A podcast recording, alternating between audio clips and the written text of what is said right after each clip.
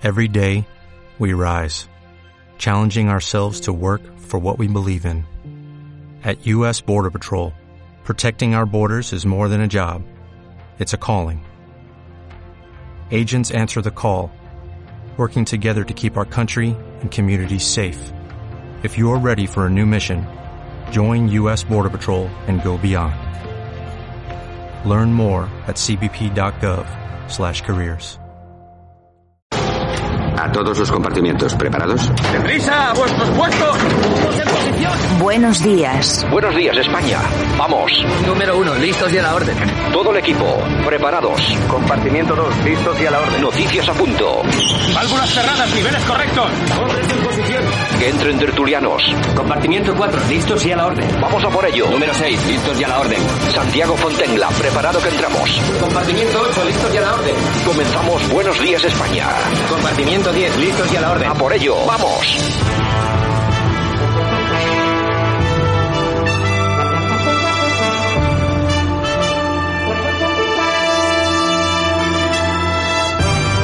Buenos días España, hoy es día 14 de enero 2022, aquí estamos como cada día, saludos súper cordiales desde que te habla Santiago Fontena. Nos esperan por delante 60 minutos de información que, bueno, van a estar eh, enfocados sobre todo a la actualidad. También vamos a entrevistar hoy a Marimar Blanco, la hermana de Miguel Ángel Blanco.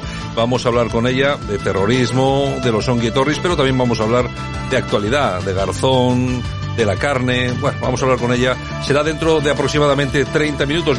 Mientras tanto, Sanidad ha fijado un precio máximo de venta de 2,94 euros para los test de antígenos en farmacias. Tarde y mal, porque aún así siguen siendo un euro más caros que en Portugal. Sánchez quiere diseñar el puente cuando se pueda para transitar a una enfermedad endémica tras el aviso de la OMS. Sanidad y las comunidades autónomas acuerdan las dosis de refuerzo de la vacuna contra la COVID-19 a todos los adultos.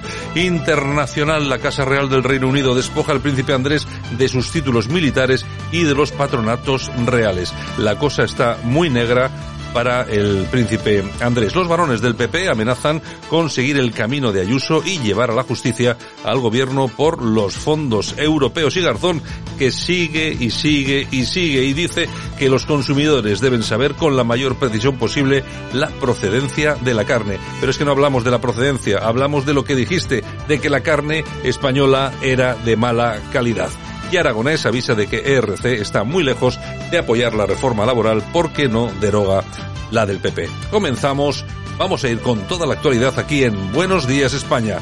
Bienvenidos. Aquí te lo contamos. Buenos días España. Buenos días.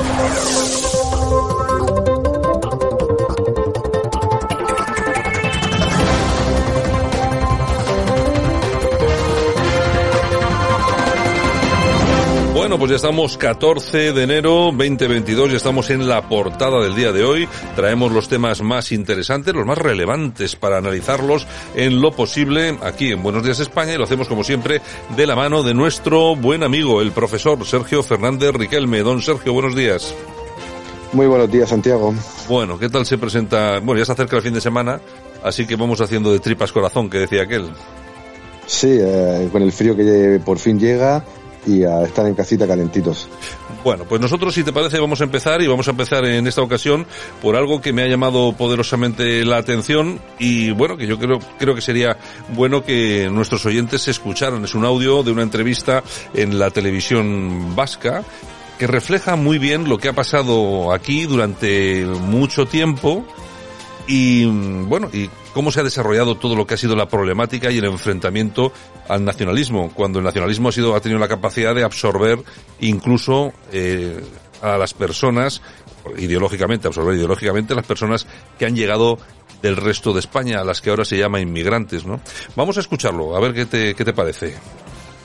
En tu caso, Mellón, eh, tú ya naciste aquí. Sí, Tú ya naciste aquí, en Urrechu. Urrechu, en Guipúzcoa, sí. Pero tus padres venían de fuera. Sí, mi madre vino también de niña, de Cabeza del Buey, Extremadura, Badajoz, y mi padre de un pueblito que se llama Cañizal, en Zamora. Ajá. Y yo y mi hermano ya nacimos aquí. O sea, aquí tenemos a primera y segunda generación, podemos decir, de, de inmigrantes, ¿no? Es verdad también que había muchos niños y niñas como yo y hablábamos mucho en castellano. ¿Qué supuso para ti el hecho de que tus padres fueran inmigrantes. Yo con eso he tenido una historia muy larga. Fuimos de Urrecho a Zumaya. En Zumaya era un ambiente más euskaldún, todos hablan euskera. Yo no tenía la habilidad que tenían ellos. Me daban vergüenza mis apellidos, por ejemplo. Porque no hay ocho apellidos vascos, no, ni no siquiera uno. uno.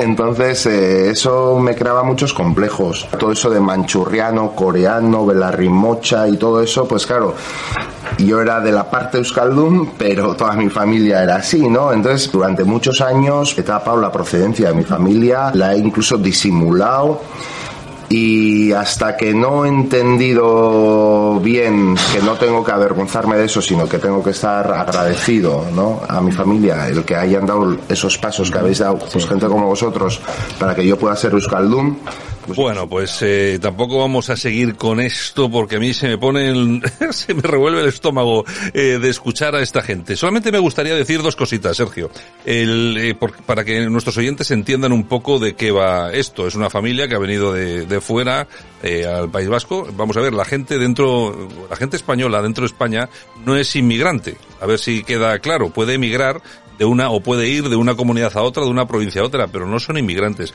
Inmigrantes son los extranjeros que vienen a nuestro a nuestro país. Esos son los inmigrantes. ¿eh? Si nosotros nos vamos a otros países somos emigrantes. Pero en este caso, el, eh, si estás dentro de tu propio país y te vas de una zona a otra, pues no sé, te estás moviendo dentro de tu propio país. Esto del esto del, del lenguaje, Sergio, es complicado muchas veces, ¿no? Sí, decía el famoso eh, escritor de ciencia ficción Isaac Asimov que negar un hecho es lo más fácil del mundo. Mucha gente lo hace, pero el hecho sigue siendo un hecho.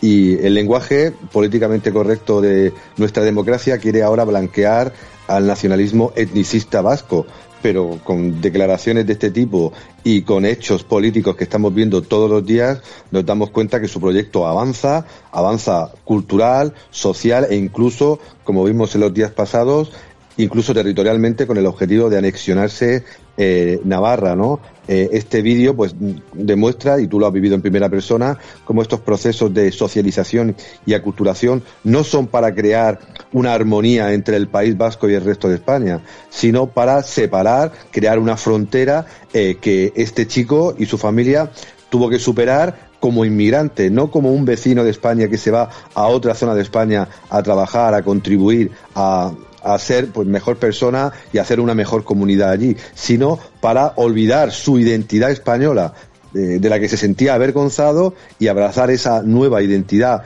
euskalduna que le permitía ser una persona pues totalmente integrada en la futura Euskal Herria. Bueno, tú fíjate hasta dónde llega todo esto, las personas que reconozcan de esta forma, que se han avergonzado de sus apellidos, que han ocultado la procedencia de su familia. Esto, esto ha ocurrido, ha ocurrido aquí. De todas formas, hay que tener eh, en cuenta una cosa, y ocurre en todos los sectores. Los conversos, igual que los conversos al Islam eh, radical son los más sanguinarios, los conversos al nacionalismo vasco siempre han estado en primera línea, por ejemplo, de ETA, ¿no? Recordemos a de Juana Chaos o a Troitiño, por ejemplo, ¿no? Que de vascos tenían pues lo mismo que una rana saltamontes. Es exactamente lo mismo. De todas formas, aquí hay una cuestión que es muy importante. El nacionalismo vasco siempre ha sido etnicista, racista, xenófobo, sus relaciones con los nazis están más que probadas, ¿eh? de ahí el Lauburu, por mucho que quieran ocultarlo. Antes del Lauburu, el PNV utilizaba la esvástica.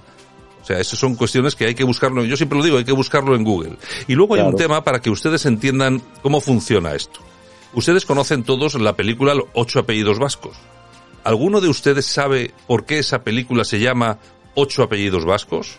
Bueno, pues por un motivo eh, muy recurrente aquí, y es que el nacionalismo no considera, y no ha considerado hasta ahora vascos de pura cepa, aquellas personas que no tienen ocho apellidos. Incluso Sabino Arana, que es el ideador de toda esta basura, cuando se fue a casar por primera vez, buscó y rebuscó hasta encontrar 123 apellidos vascos de la que iba a ser su mujer. Así y todo, como era de campo, la llevó a estudiar unos meses para que aprendiese a relacionarse en sociedad.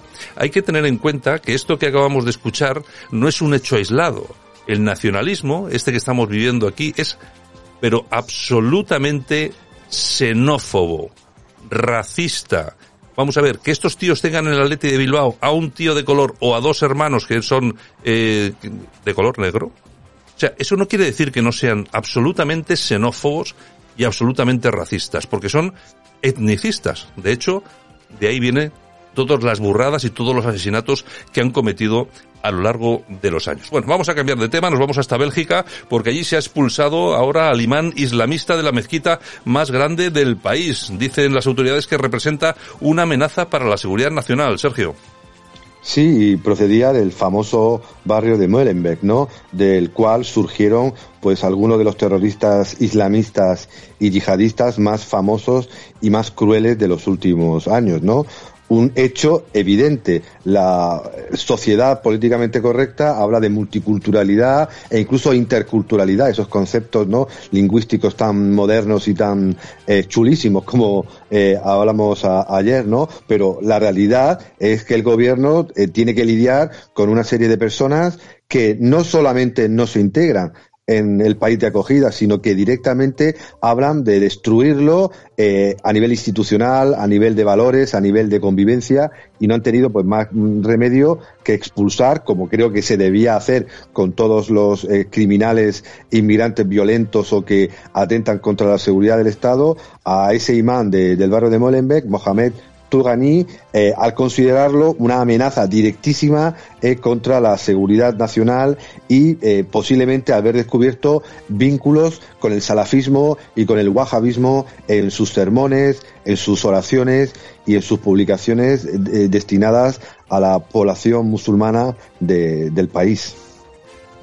Hemos comprado 250 familias tan solo en este edificio que tenemos aquí detrás hace cuestión de un año, eh, esperando una revalorización y evidentemente eh, con todos estos problemas, esta inseguridad que hay alrededor, eh, ha bajado, ha bajado mucho. Robos, amenazas, inseguridad. Hace poco han detenido a una persona, da igual que sea de color o no, eso es indiferente, pero hace poco había uno de ellos que se dedicaba a pegar a mujeres a pegar a mujeres que iban por aquí con el carrito, con los niños, eh, directamente les amenazaban y les pegaba. Entonces, claro, eh, los vecinos no quieren salir, están asustados, las mujeres no salen, están asustadas.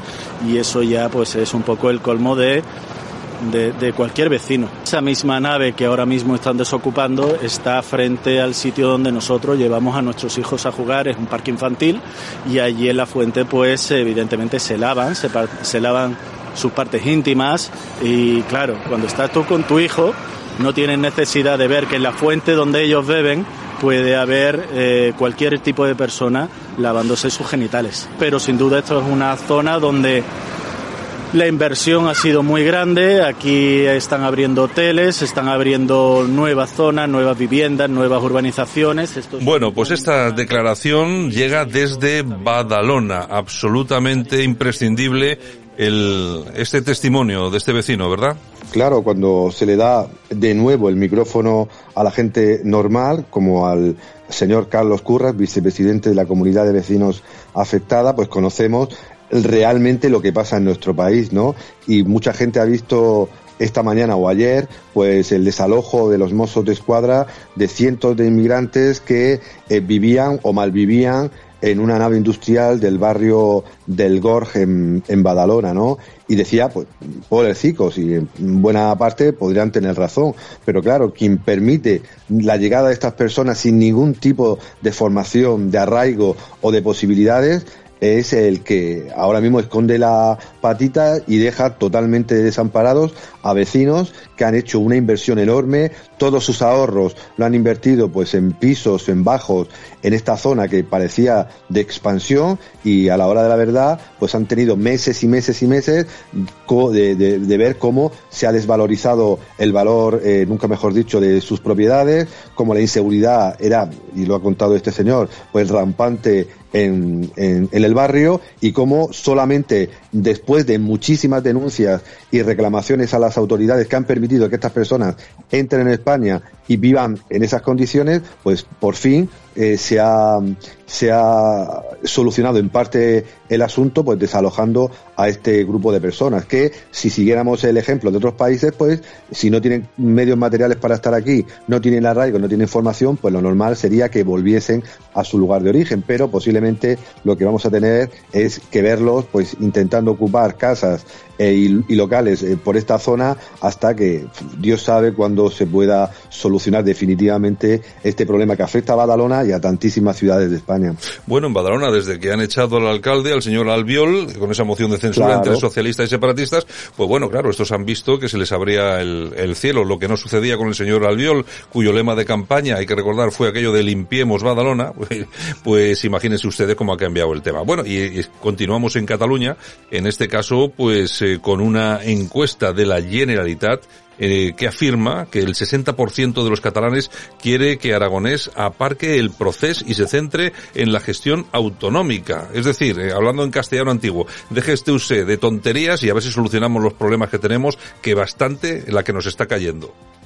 Lo decía Simov al principio, se puede mentir muchísimo, pero al final los hechos son los hechos. Y las personas, los ciudadanos, nuestros compatriotas en Cataluña, después de años y años con la matraca secesionista, independentista, con esa república que nunca ha existido, pues se están dando cuenta de que tienen peores empleos, peores sueldos, peores servicios sanitarios, especialmente eh, durante la pandemia. Y claro, a la hora de ser encuestados por la propia Generalitat, pues el 60%, pero posiblemente sean muchos más, están hartos de este rollo macabeo que puntualmente pues eh, Aragonés y su séquito de, seguidores pues saca a la palestra fundamentalmente para chantajear al Estado. Yo creo que Pere Aragonés sabe que esta república eh, catalana independiente es imposible a medio y corto plazo y quiere creo que sacar más dinero ante la incompetencia de gobiernos nacionalistas etnicistas que se dedican como en el País Vasco o en Cataluña, a separar y no a buscar pues los necesarios puentes en común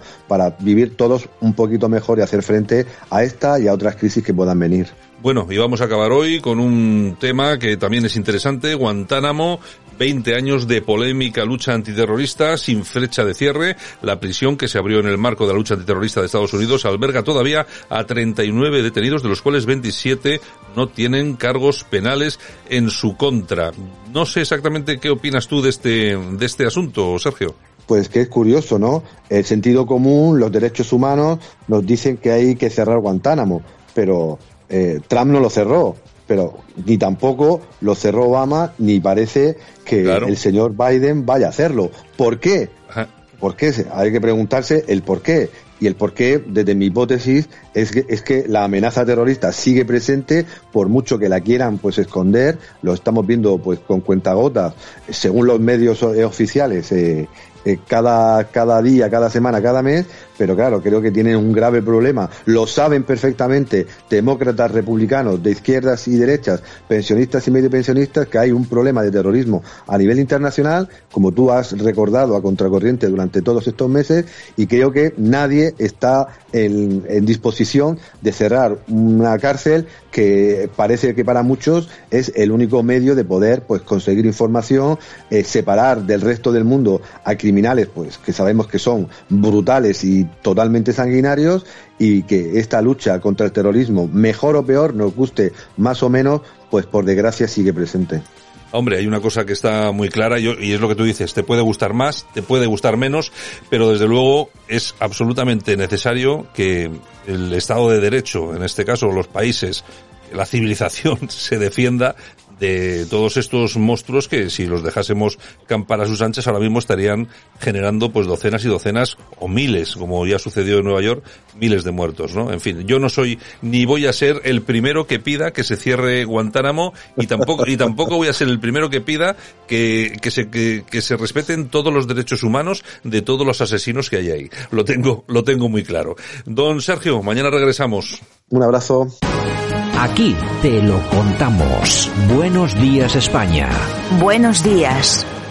Se está acercando presos etarras al País Vasco, a la Comunidad Foral de Navarra, a las cárceles cercanas. Eh, asesinos que en su momento asesinaron, que fueron juzgados, fueron encarcelados, que desde las cárceles celebraban otros asesinatos y que en ningún caso, dicho últimamente además por la propia Audiencia Nacional, han tenido ningún arrepentimiento. Al revés, están orgullosos de su pertenencia a la banda terrorista ETA. Están orgullosos de haber asesinado.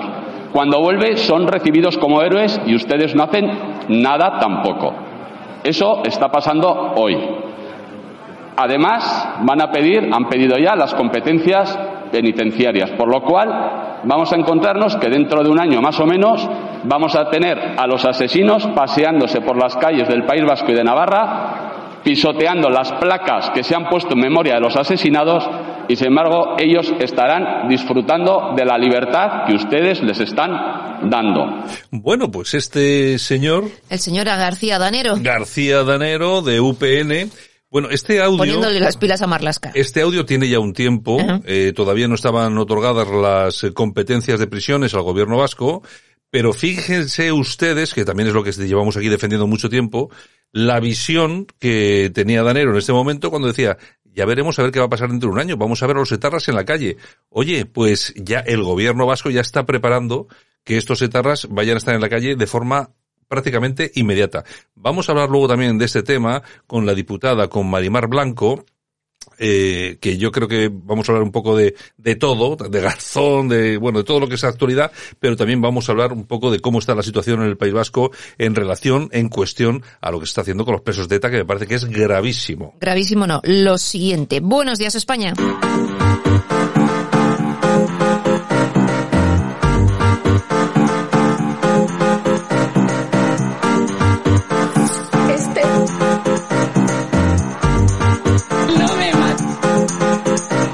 En Radio Cadena Española no nos cansamos.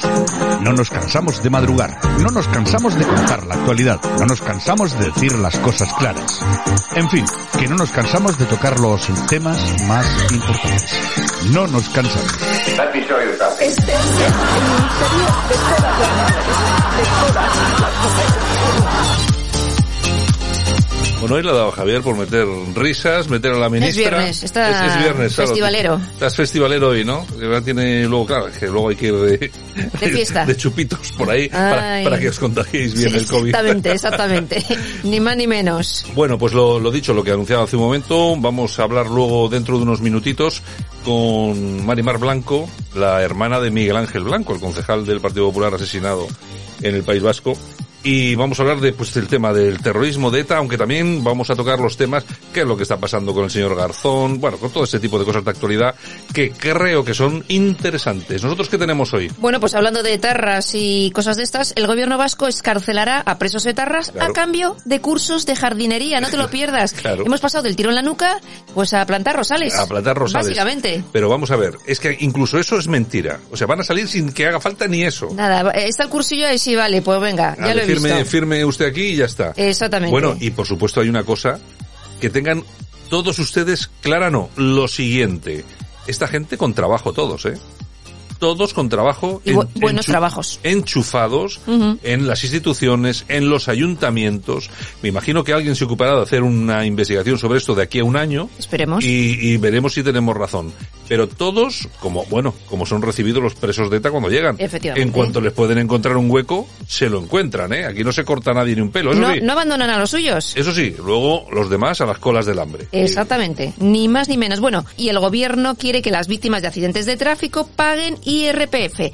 Vamos, que encima que tienes un accidente te dan a veces una indemnización y de esa indemniza indemnización pues quiere que pagues Hacienda. Es decir, que lo que te pagan por haberte quedado, por ejemplo, cojo o, pues que pagar. o, o tuerto, tienes que pagar Hacienda.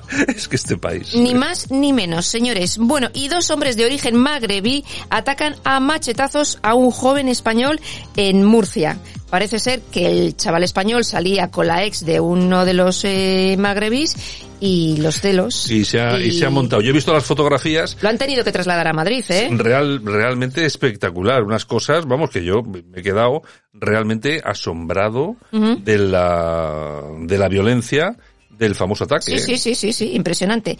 Bueno, y seguimos con el gobierno vasco porque va a invertir 12 millones de euros para que el Tour de Francia pase por el País Vasco. ¿Cuánto dinerito? 12 millones de euros. Entonces, eso, la Vuelta Ciclista a España que pase, pero más Pero que no se vea, ¿eh? que más solapadito el, el tema. Exactamente, pero el 12 Tour de Francia que se vea bien. 12 millones de euros. Exactamente. Pero vamos a ver, pero es que a nadie, yo, ¿en qué país vivimos? A nadie le pasa por la cabeza que ahora mismo no podemos gastarnos 12 millones de euros en que pase el tour por aquí. Díselo Orgullo.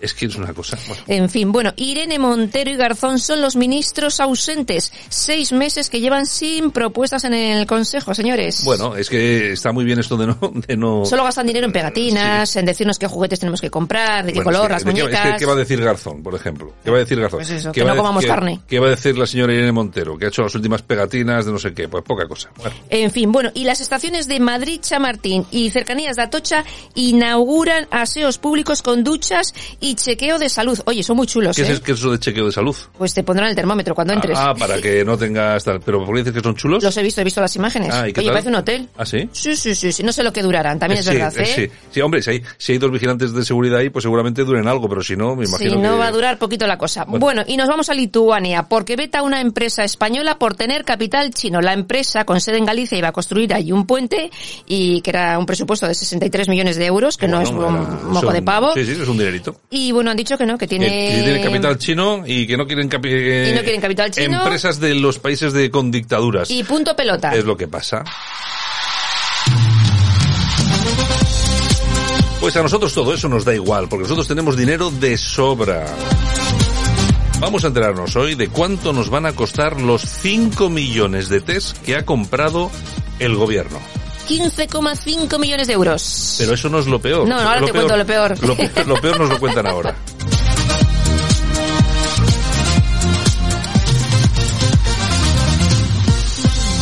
Lo peor es que lo han comprado un 47% más caro que Mercadona.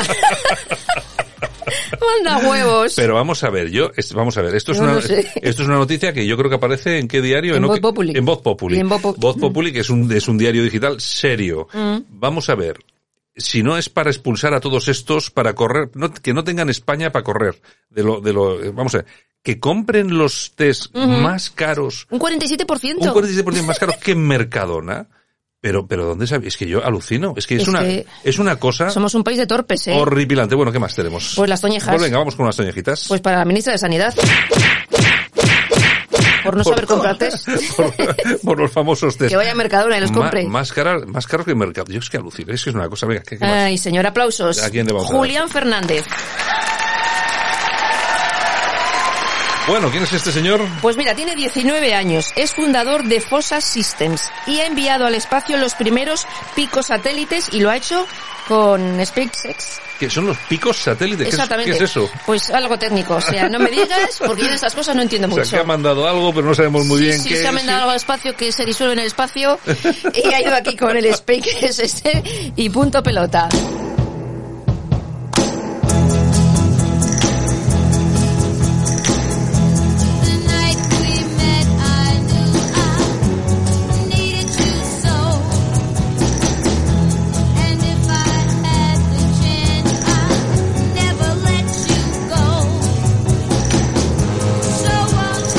Bueno, la cancioncita se las trae, tiene un montón de tiempo. Son exactamente de Renets, creo yo que son, ¿no? Exactamente. Eran, que eran tres, ¿no? Era- Eran creo- tres, Eran tres eran chicas. tres. Y el tema, bueno, Be My Baby, que seguramente lo conocerá casi todo el mundo.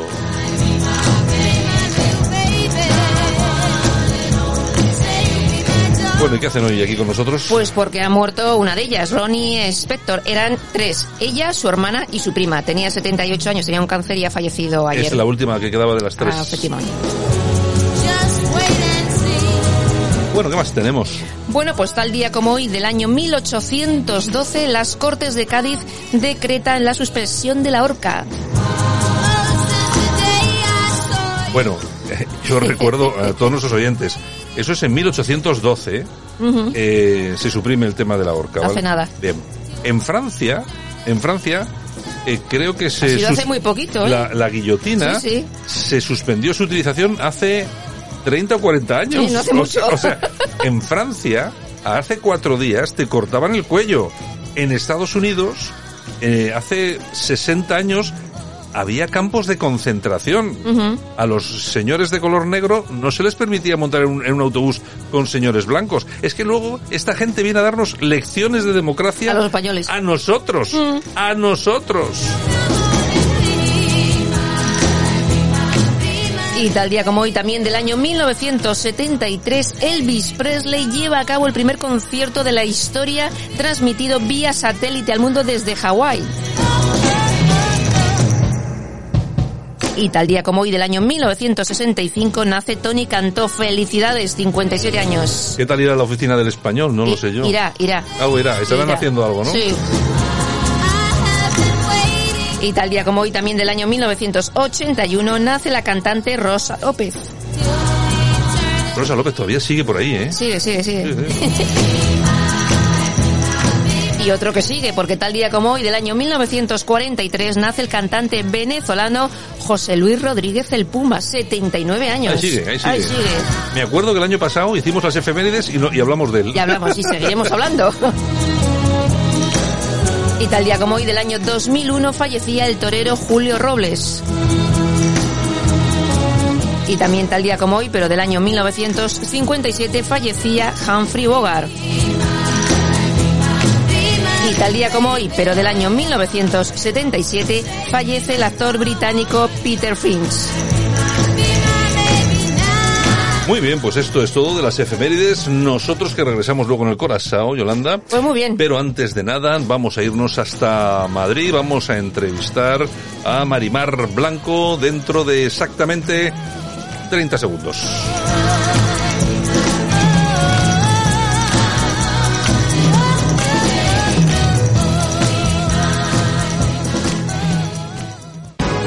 Aquí te lo contamos. Buenos días España.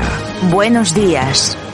Y nosotros esta mañana que nos vamos hasta Madrid, ahí tenemos al otro lado de la línea telefónica a la diputada de la Asamblea de Madrid, Marimar Blanco. Doña Marimar, ¿qué tal? Buenos días, bienvenida. Muchísimas gracias. Buenos días. Un honor estar con todos ustedes. Bueno, no, al, al contrario, precisamente al contrario. Bueno, en fin, pues nada, eh, nos alegramos mucho de hablar con, con usted. Tenemos eh, varios temas, bueno, hay varios temas estrella. Tenemos por un lado al ministro Garzón, tenemos también lo de la España vaciada, que yo creo que está muy de moda. También tenemos, y queremos hablar con usted, porque además usted es una, una voz en, en relación a esto, pues, lógicamente muy respetada, que es todo lo que está pasando en el País Vasco con el tema de los, eh, de los homenajes a los etarras. Pero bueno, me, me gustaría empezar por el principio y me gustaría empezar por eh, toda esta problemática que sigue sobre la mesa y vamos a y vamos a tener que soportar durante mucho tiempo el asunto del ministro Garzón, el ministro de, eh, el ministro de Consumo, que con esos ataques a la, a la carne española. Ahora dice que todo esto ha sido un bulo, que no ha existido esa crítica. Bueno, esto es a lo que desgraciadamente nos tiene acostumbrada la, la oposición, ¿no? que ante los eh, múltiples problemas que, que generan,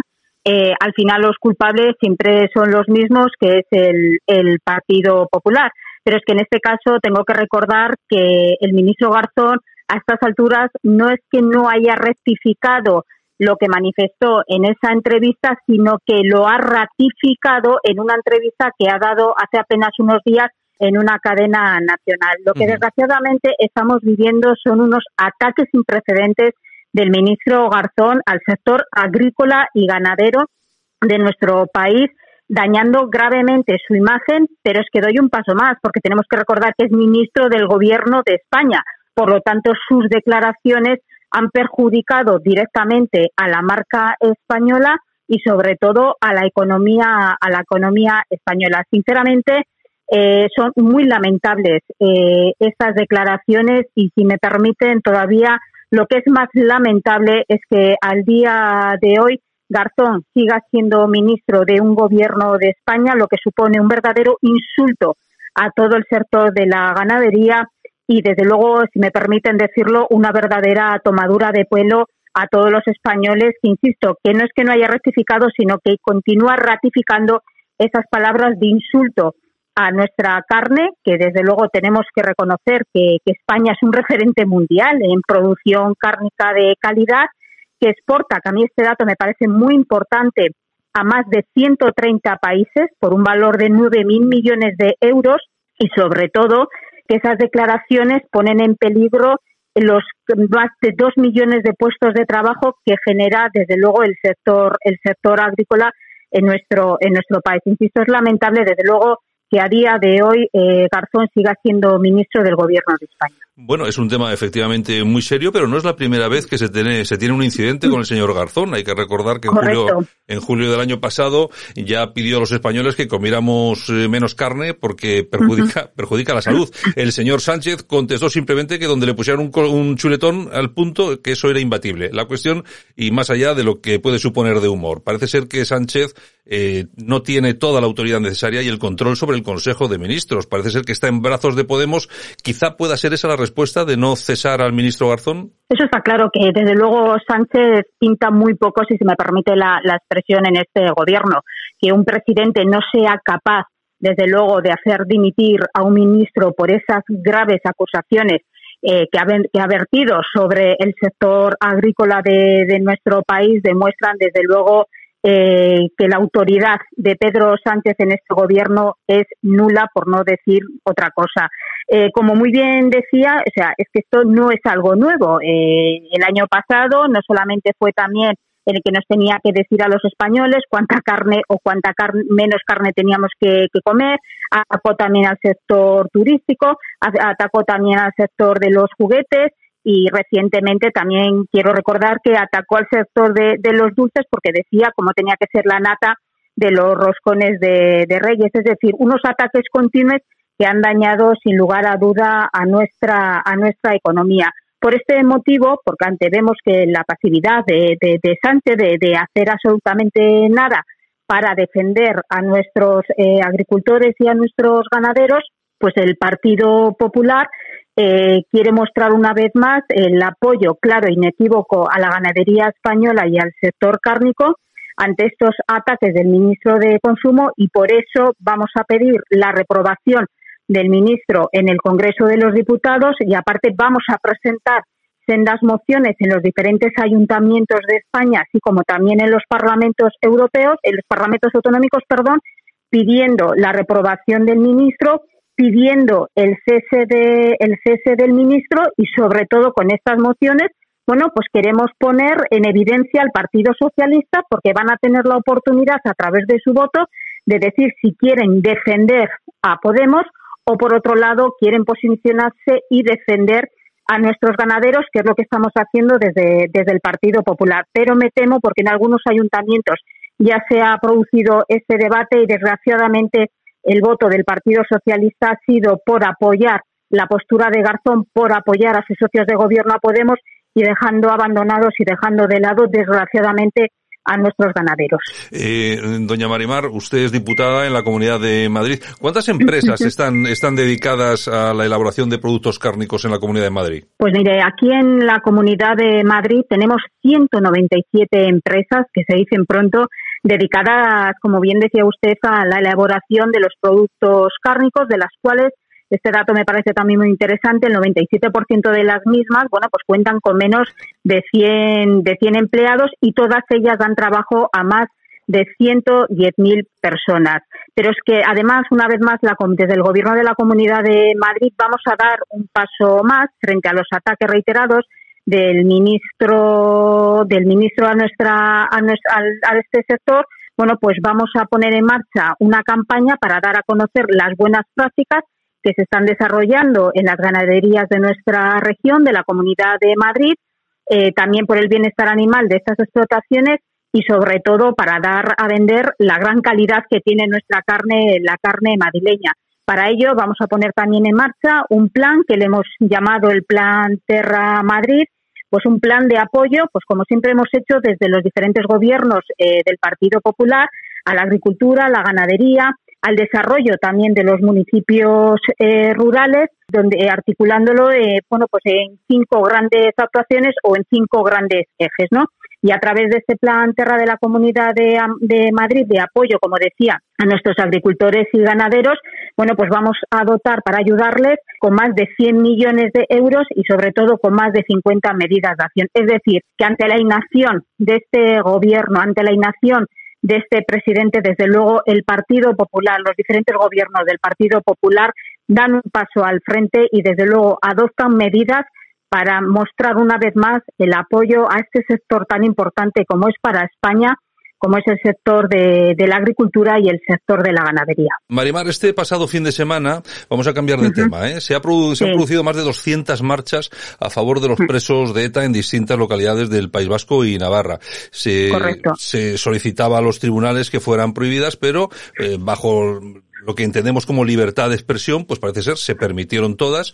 Se lleva, se han llevado la vida de más de 864 seres eh, humanos, han destrozado la vida de miles de ellos. ¿Qué le voy a contar yo a usted? Lógicamente que es usted víctima del terrorismo. Y resulta que yo creo que lo peor de todo esto es que el PSOE tiene hoy al brazo político de ETA como socio. ¿Cómo, cómo se ha podido llegar a este punto? Pues la verdad es que es una humillación continua y constante la que estamos viviendo y, sufriendo y padeciendo, de verdad, ya no solamente las víctimas del terrorismo, sino la inmensa mayoría de, los españoles, porque estamos viendo cómo un presidente Sánchez negó hasta en tres ocasiones que jamás se sentaría a hablar ni a negociar absolutamente nada con Bildu, bueno, pues vemos que para ellos en estos momentos es un socio preferente bueno, pues que ha cedido ante todas las exigencias de, de Bildu, bueno, pues para sacar adelante esos presupuestos, unos presupuestos desde mi punto de vista indignos para todos y cada uno de los españoles y bueno pues que y, que les ha tomado como socios preferentes pues para que Sánchez pueda seguir sentado en su sillón de en su sillón de, de la Moncloa. Lo del fin de semana pasado fue una auténtica vergüenza una auténtica humillación. De esas más de 200 manifestaciones por el País Vasco y, Navarra con la presencia de todos y cada uno de los socios de Pedro Sánchez y, sinceramente, lo más grave, con el silencio cómplice del presidente de, España, bueno, que, que ha pasado, como decía, de decir que no pasaría con Bildu a blanquearlos de una manera constante porque necesita porque necesita sus votos. La verdad insisto, o sea, yo que hablo prácticamente de manera diaria y de manera semanal con muchísimas víctimas del terrorismo, muchas de ellas muy conocidas, otras más desconocidas, pero que sufren, desde luego, en silencio, como sufrimos eh, la inmensa mayoría de, los españoles, de esa humillación constante a la que nos ha sometido este gobierno del Partido Socialista, un Partido Socialista que quiero recordar que sufrió el azote del terrorismo y que ha visto también, igual que el Partido Popular, como muchos de sus cargos públicos que dieron, que dieron su vida, que, a quienes arrebataron su vida por defender la libertad, por defender la convivencia, por defender la pluralidad en las, en las calles del País Vasco, bueno, pues vieron cómo les arrebataron su vida y que hoy les está dando la espalda, porque no solamente da la espalda a, a todas las víctimas del terrorismo, sino que a mí me parece mucho más grave que está dando la espalda insisto, a esos cargos públicos del Partido Socialista a quienes les arrebataron la vida por defender precisamente las siglas del Partido del Partido Socialista. Desde luego, España se merece ya un cambio de gobierno, un cambio de gobierno que desde luego defienda la memoria, la dignidad y la justicia de todas y cada una de las víctimas del terrorismo, porque es muy lamentable que después de haber sufrido nuestras propias carnes, de manera directa o indirecta, el azote del terrorismo, bueno, pues que veamos un presidente, desde luego, que vela más por los intereses de los quienes, de quienes causaron tanto dolor, de que más incluso que de los que hemos sufrido ese dolor. Estamos viendo ese acercamiento continuo de los presos a las cárceles del país vasco, eh, sin haber eh, colaborado con la justicia, sin haber mostrado el más mínimo arrepentimiento. Son premios constantes por no hacer absolutamente nada en favor de la, en favor de, de, la democracia, por, por sumarse a esta democracia, sino todo lo contrario. ellos siguen defendiendo que matar estuvo bien, eh, que mi hermano y todas y cada una de las víctimas del terrorismo fueron los verdaderos culpables, no ellos, y que bueno, que esto formaba parte de un conflicto de bandos enfrentados, entonces que ellos tenían que defender y que por eso asesinaban, ¿no? O sea, todo más lejos de, la, de lo que hemos vivido y de la pura realidad, pero bueno, eso desgraciadamente parece ser que a Pedro Sánchez le da igual porque desde luego ese sillón de la Moncloa debe ser muy cómodo y desgraciadamente muy caro desde el punto de vista moral, porque le da absolutamente igual pactar con quien tenga que pactar y negociar lo que tenga que negociar con tal de seguir sentado en el sillón de la Moncloa. Como, como digo, espero y deseo que desde luego pronto haya un cambio de gobierno y que desde luego eh, puedo asegurar que cuando el Partido Popular vuelva a estar eh, gobernando, desde luego terminaremos de una vez por todas con esa humillación constante a la que estamos sufriendo las víctimas del terrorismo, terminaremos con esos homenajes, terminaremos con esos onguis eh, torres a esos presos que han salido de, la cárcel sin haber mostrado el más mínimo arrepentimiento, insisto, y devolveremos eh, a las calles la dignidad y la memoria que realmente se merecen y nos merecemos las víctimas del terrorismo. Bueno, pues incluso puede ser peor de lo que usted está diciendo, que tiene toda la razón lógicamente, pero lo que sí hemos observado en las últimas fechas ha sido ese traspaso de competencias de prisiones al gobierno vasco por parte Mm. del gobierno del señor Sánchez, cómo se, han- se están acercando etarras, y, pero no solamente eso, ya estamos viendo como el actual gobierno vasco, el Partido Nacionalista Vasco, con, con el apoyo de otros partidos separatistas, ya están maniobrando para sacar a través de determinadas eh, eh, leyes o quizá trampas, vamos a poner entre comillas, a los etarras a la calle. Creo que en breve los vamos a, pa- a ver pasear prácticamente a todos de nuevo por nuestras calles. Si es que ya lo sabíamos, en el momento que el gobierno de Sánchez cedió ante los nacionalistas vascos en la, en la cesión de, de prisiones, pues eh, todas las víctimas, desde luego éramos eh, muy conscientes de que todos aquellos terroristas que llegaran a las cárceles del País Vasco, bueno, pues que iban a entrar por una puerta y que en pocos días iban a iban a salir y van a gozar de, de esa libertad o semilibertad, me da igual como le quieran llamar, Mm. eh, pero sin haber cumplido desde luego la, la, la condena que un tribunal democrático les haya impuesto. Y efectivamente la noticia de esto, bueno, pues eh, ha sido, ¿no? Pues manera de, de, de otorgarles bueno, pues esos, esos regímenes abiertos o semiabiertos, pues para que los terroristas puedan gozar de, la libertad que ellos han privado a tantos y tantos inocentes de, de las calles de- del País Vasco. Desgraciadamente esto lo sabíamos y desgraciadamente esto es lo que esto es lo que va a ocurrir si desde luego no conseguimos pararlo, pero solamente esto lo podríamos parar, insisto, con un cambio de, gobierno que en este momento, desde luego, como no se prevé que haya un adelanto electoral, pues no va a ser algo tan rápido como algunos desde luego nos gustaría para que, insisto, acabemos con esta humillación constante a la que estamos siendo sometidas las víctimas de- del terrorismo. La verdad es que esto lo cuentas en cualquier lugar eh, de, Europa, ¿no? Bueno, pues tú vas a, a- a París, ¿no? Y allí cuentas, bueno, pues que los asesinos de ETA, bueno, pues eh, acampan a sus anchas eh, cuando lleguen a las cárceles del País Vasco, que están siendo acercados a las cárceles del País Vasco sin haber eh, dado un paso en favor de la, de la democracia, de arrepentimiento, de colaboración con la justicia. Tú les cuentas que un presidente del gobierno de España se está sentando a negociar, que sus socios preferentes son los que a día de hoy siguen sin condenar el terrorismo, siguen sin decir que matar estuvo mal y siguen sin pedir perdón y desde luego no se lo creen porque allí sería inviable que, por ejemplo, que los asesinos ¿no? de los ataques a, la discoteca de Bataclan, bueno, pues que de momento pues, pues eh, pudieran gozar de unos beneficios sin haber pedido perdón, sin haber colaborado, que mucho menos que sean socios preferentes, que se forme un partido que sean socios preferentes del gobierno de la República Francesa. Bueno, es que tú se lo cuentas fuera y desde luego nadie se lo puede creer porque, insisto, no es una humillación hacia las víctimas, sino que es una humillación hacia un país que desgraciadamente ha sufrido tanto la lacra del terrorismo, de diferentes terrorismos. Por eso que desde luego no se puede ceder ni un solo ápice contra quienes, insisto, nos han hecho tanto daño, nos han destrozado la vida, han acabado con la vida, mejor dicho, de tantos y tantos inocentes y que desde luego ahora actúan que aquí como si aquí realmente nunca hubiera pasado nada y estos 50 años que hemos sufrido y padecido los españoles de, de terrorismo, pues como hubiera sido un sueño porque esto aquí jamás ocurrió. Es lamentable, desgraciadamente, lo que estamos viviendo, de verdad. Efectivamente, así es. Pues doña Marimar Blanco, diputada, Asamblea de Madrid, muchas gracias por estar con nosotros aquí esta mañana. Un abrazo muy fuerte y bueno, aquí tiene su casa gracias. cuando quiera, ¿de acuerdo? Un abrazo muy fuerte. Lo mismo, un verdadero placer. Muchísimas gracias.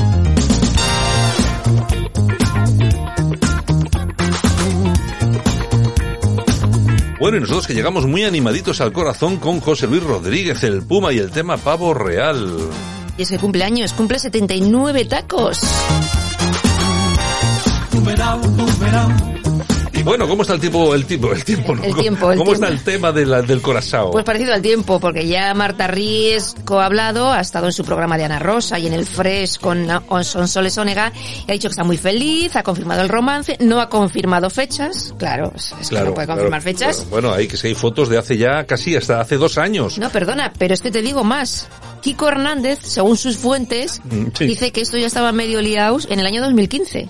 No sé, hombre, O sea- igual, igual tanto no, pero de todas formas, claro, es que ahora lo que se está intentando tapar es cuando empezó todo. Claro. Porque claro, lo que se, lo que se quiere vender aquí es que esta mujer, cuando se lió con Antonio David, Antonio David ya no estaba con su mujer, con Olga. Mm. Pero claro, eso va a ser muy, difícil, de defender. difícil. Y ahí ha estado difícil. Rocío Flores, ha estado Olga también, haciendo piña, son una familia, claro, es que tienen un ju- una serie de juicios muy importantes Ya te digo, y tienen te- que hacer piña, quieran o no quieran, o Ya sea, que lo van a tener crudito, crudito. Bueno, y también ha comenzado el programa este Secret Story, Bueno. esa casa, que bueno, no te lo pierdas. Sí. El anuncio del programa era Gente normal. Normal, gente como tú. Y claro, empiezan a salir pues eh, subtítulos y uno decía, soy binaria, a veces me siento hombre, a veces me siento mujer y a veces nada. Y otro decía, me crié en Marruecos hasta los 15 años. Vamos, que son iguales que yo. Sí, sí, gente normal. O sea, gente normal. O sea, nos pretenden engañar con todo esto. En fin, y han condenado a Mediaset a indemnizar con 180.000 euros a Jesulín de Ubrique y Campanario por anunciar su ruptura y, sugi- y sugerir infidelidad el pasado año en o sea, o sea que el nuevo bebé llega con un pan debajo del Pues brazo. mira, con 180.000 Ya que te tiene que soltar aquí en Mediaset por Bueno. hablar más de la cuenta en Ah, Sálvame. Bueno, ¿Te das cuenta? ¿Te das cuenta? Bueno, y la Casa Real del Reino Unido, que al príncipe Andrés le han quitado los títulos. O sea, se queda... dire- directamente, ¿no? Se va a quedar sin títulos, sin casa, sin Sí, nada. el rollo este Epstein, es que claro, es que eso es un tema que es muy difícil, muy difícil de defender, amigo Andrés. Muy Así difícil. que no sé, o se va a ir a una isla de estas desiertas por ahí, o no, lo tiene... no te preocupes que no le irá Lo mal. tiene crudito, lo tiene crudito. No le irá mal, no te preocupes que no le irá mal. En fin, bueno, pues por fin es viernes. Por fin es viernes. Bueno, Por vamos, viernes. eh, nos quedamos ahora durante unos minutos con nuestros compis Silvia Raposo, Cipri Pernas. Vamos a despedir la semana que falta nos hace. Hay que descansar, hay que también Un poquito, dedicarse sí, un sí. poco. Vamos a ver lo que nos traen, lo que nos trae hoy, hoy esta pareja. A ver, a ver, espero que no se metan conmigo. Digo, no sé, digo yo, digo yo, digo yo. Por fin es viernes. Spanien es fantástico, ¿eh? La paella, la sangría. Venga, ya. Y, y olé, olé, los tocos. ya, los ya. tocos, el cordobés. Ya, sí, eso ya. floja. Ya mañana ya. Ya, Venga, y como el fútbol. ya, ya, Yo soy español, español, no, no des. español. Estás ayurgando, venga. Ay. Ya, ya está. No hay nada más que. ¡Ole! ¡Ole! ¡Ole! ¡Que no! Muy buenos días, Silvia Raposo, por fin es viernes, menos mal, ¿eh? Ya Gans teníamos. Muy buena, sí, una semana un poco accidentada. Sí. Muy buenas la, empecé yo, he hecho polvo con la vacuna y continúas tú a 38 de fiebre, ¿eh? Bueno, vamos con esas noticias interesantes para cerrar la semana que, que molan un montón, ¿vale? Empezamos con el Ayuntamiento de Madrid, que recuperó la tradicional cabalgata de Reyes y nos ha de- dejado unas anécdotas súper divertidas. Uno de los protagonistas de este desfile fue el rey Gaspar, que desató la locura en redes sociales y llegó incluso a convertirse en trending topic. Muchos usuarios de redes destacaron la belleza de su majestad.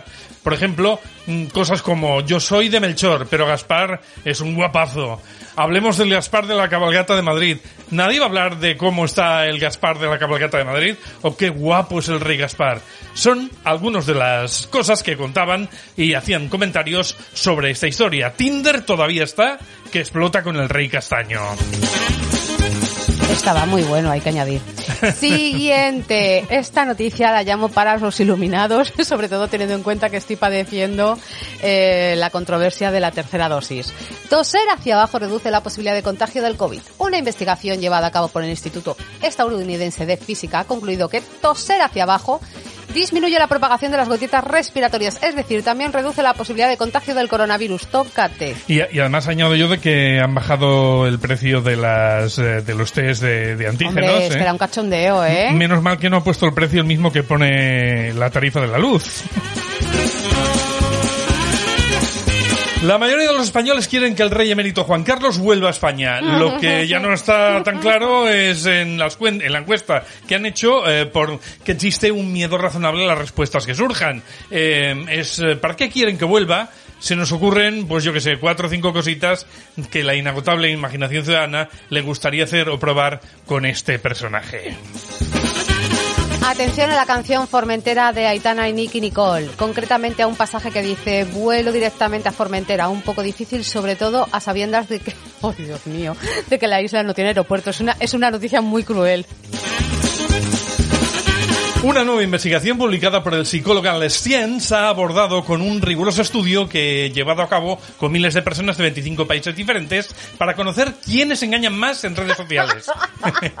en general, los resultados concluyeron que ellas son las que suelen presentarse a sí mismas de manera más engañosa con respecto a sus logros generales, aunque es una brecha de género relativamente pequeña y varía de un país a otro considerablemente. Curiosamente, las mujeres parecen centrarse más en la apariencia y los hombres en el estatus. La explicación pertinente, según explica la revista de psicología, es que en algunos países no tienen acceso a la educación y digamos que su apariencia sería su moneda de cambio. Para los hombres, sin embargo, el estatus marcaría un punto de importante a la hora de construir una vida de éxito. Eso podría llevarnos a pensar que, por lo tanto, esas diferencias deberían ser menos en países donde haya igualdad de oportunidad y recursos. Ahora vamos con Lola. ¿Y quién es Lola? Aparte de la que estuvo en la isla de las tentaciones. Lola es la vaca embarazada que fue rescatada del río Deza tras varios días de estar atrapada en Vila de Cruces, Pontevedra. Eh, esta eh, vaquita ha dado a luz a su primer cría. Un final feliz para una historia que mantuvo en vilo las centenares de personas en toda España finalizar diciendo, porque hay mucha controversia con esta noticia, la vaca junto a otras dos terneras escaparon en un cercado y cayeron en el río de Vilanova. eh, Bueno, bueno, un dramón, un dramón brutal que al final ha sido Vilanova madre. de la provincia de la parroquia de Camanzos, ¿eh? Esto Sí, es. no, Vilanova esto- de la Geltrú No, no, no, esto es en Galicia, ¿eh? sí, sí, sí, sí. Sigue, sigue, sigue. Pues nada, que no- el resumen es que es un, es un drama brutal y, y yo no quiero dramas hoy, así que en total, en resumen, Lola es mamá.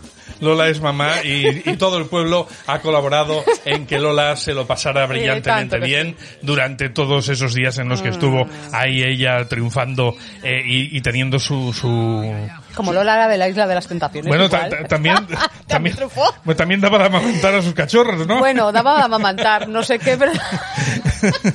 Sí, hombre, hombre, pobre Lola, que es paisana mía, que es de León, no, no. Eh, es Eh, leonesa. No, no, a mí me cae muy bien. ¿eh que sí? A mí me cae muy bien. La tía hizo lo que le salió del toto. Abiertamente y literalmente. Eh, me gusta. No, no, voy a aprovechar esto. Me gusta porque ya es momento de que las mujeres hagamos lo que nos haga del toto literalmente. Ya está bien de tanto machismo. Ahí te quedas, pernas, sigues tú. Vaya, no me ha dejado la señora. Dicen que los humanos y los delfines tienen más en común de lo que podríamos haber pensado. Según una nueva investigación, los biólogos dicen que han encontrado evidencia anatómica muy clara de que los delfines hembra tienen un clítoris completamente funcional que les ayuda a experimentar placer durante las relaciones sexuales, tal y como ocurre con los humanos. Los hallazgos pueden eh, algún día ayudar a los científicos a rastrear los orígenes evolutivos del órgano sexual y el sexo en general. En resumen, a lo que llaman interacciones sociales o también conocido como follar. Bueno, ahora también se suman los delfines. ¿O, o nos sumamos los humanos? Yo creo que más bien nos sumamos los, los humanos que estamos descubriendo el arte de follar. ¿Con cuántos siglos de retraso? Un montón, un montón. Bueno, y por último, un montañista estaba descendiendo en una pendiente helada de una montaña de Croacia con otros dos compañeros cuando sufrió una caída. El equipo de rescate tuvo dificultades para encontrarle debido a la nieve y el hielo. Mientras tanto, Nord, un perro, ay, qué mono, un perro malamute de Alaska de ocho meses eh, le salvó la vida. Es que lo, sé- lo siento mucho. ¿Por, pero- por qué te crees que te que Perricos, yo cada vez me quedo más con mi perro antes que con los seres humanos. El hombre y el perro fueron a parar a un lugar de difícil acceso debido a la nieve, el hielo y los árboles y el resto que habían arrastrado dependiendo de las tierras de la zona. Durante las 13 horas que tardó el equipo de rescate en llegar a North, el perro se acostó, ay, por favor, muero de amor, se acostó sobre él para calentarlo, tal y como indicó el Servicio de Rescate de Montaña de Croacia. De este ejemplo todos podemos aprender a cuidar a unos de otros. Bueno, anda que no nos queda. Sí, un hecho solidario que se pone en evidencia y que al final, si te das cuenta, siempre tenemos que recurrir a los a nuestros eh, animales domésticos, no llamarlos así, compañeros. Gracias a Dios. Ahora ya pueden tener carne de identidad, creo, y Sí, todo, ¿no? Sí, sí, sí, sí. Bueno, pues, No, eh, pueden no, es obligatorio. Bueno, es un avance, un avance. Bueno, Menos es- mal. Es obligatorio, hay Menos que. Sí, ir a la comisaría. En y breve- todo. no, no, en breve, yo no sé cómo lo van a estipular a nivel legal, pero en breve ya tendremos eh, que llevar los dueños de las... Es que odio la palabra mascota, no me gusta nada. Eh, los que tengamos un perro o una, una- un animal de compañía, tendremos que llevar con su DNI, cosa que me parece súper bien. Bueno, pues nos vamos con nuestros perricos vamos, de compañía, pasar un vamos, fin de semana que sea de coña. Nos vamos. Y volvemos el lunes, pues con más noticias, con más información y a disfrutar de, de- de- de lo que podamos, ¿no? Que, que no está mal. Y lo que nos deje la pandemia, muchos quises. Hala, adiós. Bueno, un whisky a dormir.